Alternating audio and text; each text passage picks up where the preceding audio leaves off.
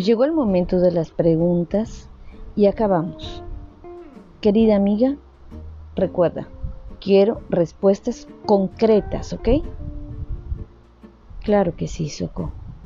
A ver, lanza tu primera pregunta. Bueno, acá te va. La primera es, ¿qué hay de malo o por qué es incorrecto, según estoy entendiendo, estar en un movimiento feminista si lo que se busca es precisamente el respeto hacia la mujer?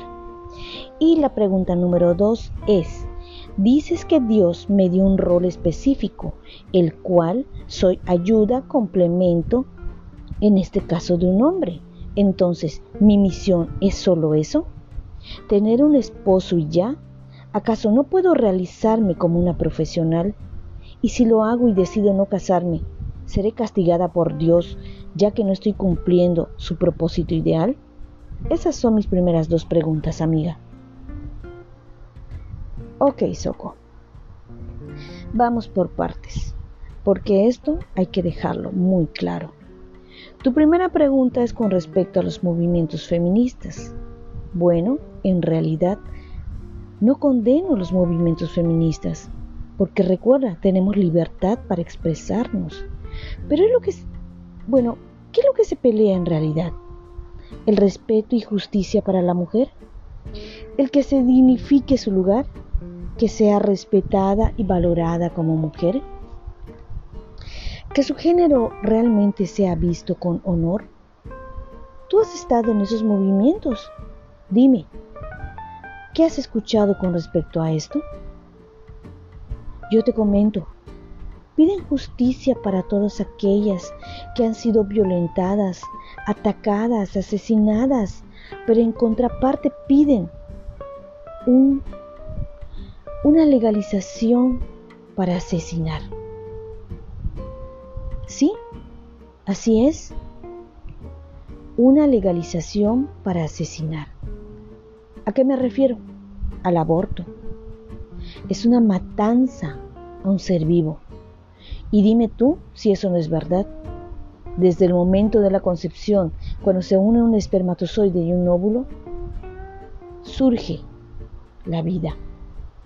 Tú eres una mujer de ciencia y no me vas a dejar mentir. ¿Es correcto? Así es, ¿no? Yo te digo, todos estos movimientos, estas solicitudes, yo considero que deben ser congruentes con las acciones, Soco. Como te repito, yo no acepto estos movimientos y mi posición es que tampoco participo. Pero en vez de ofenderlas, pido a Dios que les brinde sabiduría a estas mujeres, que les dé lucidez en sus actos. Tú no puedes pedir respeto cuando al mismo tiempo ofendes, lastimas, ridiculizas a otros y a otras. ¿Acaso tú ves lógica en eso? Como te dije, Ahora hay muchas corrientes feministas en donde se habla mucho de la mujer actual. Y la palabra, la tan famosa palabra y frase del momento, mujer empoderada. Yo respeto cada una de ellas, pero sabes, no las comparto, mucho menos las apruebo. Yo lo que te voy a compartir en este momento es lo que a mí me ha, me ha traído paz, tranquilidad y que por donde yo lo mire tiene un resultado positivo. ¿Sí? Así como lo oyes. Dime, ¿quién en este momento quiere más problemas en su vida, por favor? Yo no. Pero te puedo decir, el ser una mujer cristiana no me ha hecho una mujer santa o una mujer libre de pecado. No, no me ha hecho esto. Pero sí sabes qué me ha hecho. Ahora puedo entender que a pesar de mis fallas, de mis errores, de mis tropiezos, siempre tengo una nueva oportunidad. Una oportunidad para cambiar. Y eso es muy importante para mí. Permíteme te comparto una parte. Dice, no hay otro Dios como tú. Somos pocos los que quedamos con vida. Tú perdonas nuestra maldad y olvidas nuestro pecado. Tan grande es tu amor por nosotros que tu enojo no dura para siempre. Vuelve a compadecerte de nosotros y arroja todos nuestros pecados a lo más profundo del mar. Y esto, Soco, solamente Dios lo puede hacer. Él te da una nueva oportunidad y te dice, sí, tuviste un error, un error inmenso, un pecado terrible. Pero sabes, si vienes con un corazón arrepentido, yo borro tus errores, los borro, los olvido y lo tiro a lo más profundo del mar. Ahí nadie, nadie llegará. Dime, ¿quién te da una nueva oportunidad? Y sobre todo, lleno de amor. ¿Tú crees que exista alguien mejor que Dios? Yo no. Eso es lo que yo te puedo decir. Pero volviendo al tema, Soco, también la mujer cristiana tiene luchas. Sí, amiga, tiene luchas. Hace manifestaciones y se une a otras mujeres para pedir justicia. ¿Y por qué no? También pide castigo para estas personas. Estas personas que han dañado, y no solo a mujeres, sino también a los hombres, a los niños, a las niñas.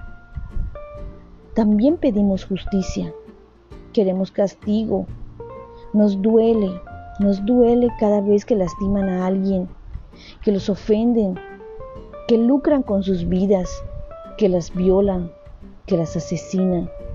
Esos seres inocentes sufren, sufren mucho mujeres, hombres, niños, todo ser indefenso no debe ser dañado. Y pedimos justicia. Pero a diferencia de esos movimientos, y tal vez muchas personas hasta el día de hoy no logren entender, nuestra petición de justicia la hacemos con respeto, pero ¿sabes también con qué? Lo pedimos con el corazón y lo pedimos con mucha fe. Permíteme leer esta porción para ti. La puedes encontrar, está en Salmos capítulo 23, versículo 4. Te lo voy a repetir. Está en Salmos capítulo 23, en el versículo 4. Y dice, Puedo cruzar lugares peligrosos y no tener miedo de nada, porque tú eres mi pastor y siempre estás a mi lado. Me guías por el buen camino y me llenas de confianza.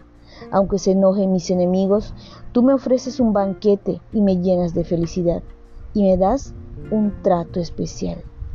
Ese, el buen pastor, está con nosotros guiándonos en el lugar correcto, a donde debemos ir también pedimos justicia, como te dije, pero la pedimos con respeto, pero sobre todo con amor.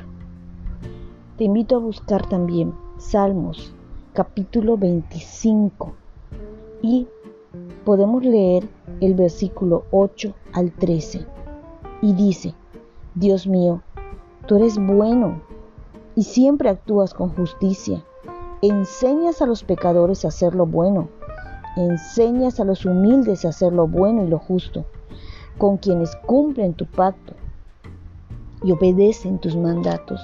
Tú siempre actúas con amor y fidelidad. Dios mío, es muy grande mi maldad, pero por todo lo que tú eres, te ruego, te ruego me perdones. Y a los que te honran y les muestras cómo deben vivir, mientras vivan, les irá bien y sus hijos heredarán, la tierra. Tú, mi Dios, te haces amigo de aquellos que te honran y les das a conocer tu pacto. Dios es tu amigo, pero lo único que tienes que hacer es tener un corazón fiel a su palabra y un corazón sobre todo sincero, sincero, respetuoso, siempre de su palabra. Permíteme leerte otra porción. Y también la puedes buscar, está en Salmos capítulo 37 y te voy a leer lo que dice el versículo 28. Y dice así, Dios ama la justicia y jamás abandonará a su pueblo, siempre lo protegerá. Los suyos vivirán para siempre en la tierra prometida. Ojo, Soco, pero los malvados y sus hijos serán destruidos por completo. Mi Dios es poderoso, mucho más que las leyes de cualquier hombre. Su ley es incorruptible. No se puede pagar con dinero, con nada. Y te lo voy a demostrar. Busca Hebreos capítulo 10, versículos 30 y 31. ¿No lo encontraste? Te lo voy a leer. Está en Hebreos capítulo 10, versículos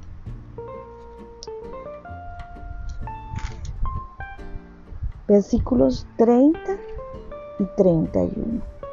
Y te invito a buscar también Romanos capítulo 12 versículos 19.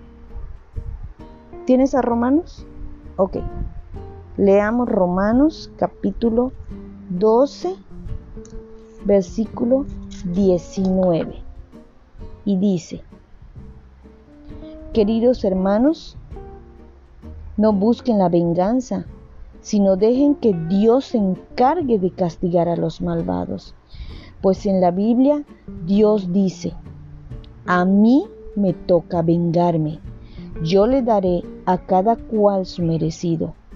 Y también dice, si tu enemigo tiene hambre, dale de comer, si tiene sed, dale de beber, así harás que le arda la cara de vergüenza y nos da un consejo.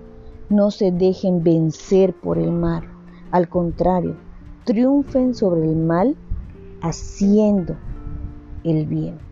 Dime, esa es una ley. Es una ley que tenemos que, que realizar. No, no, no paguemos mal con mal.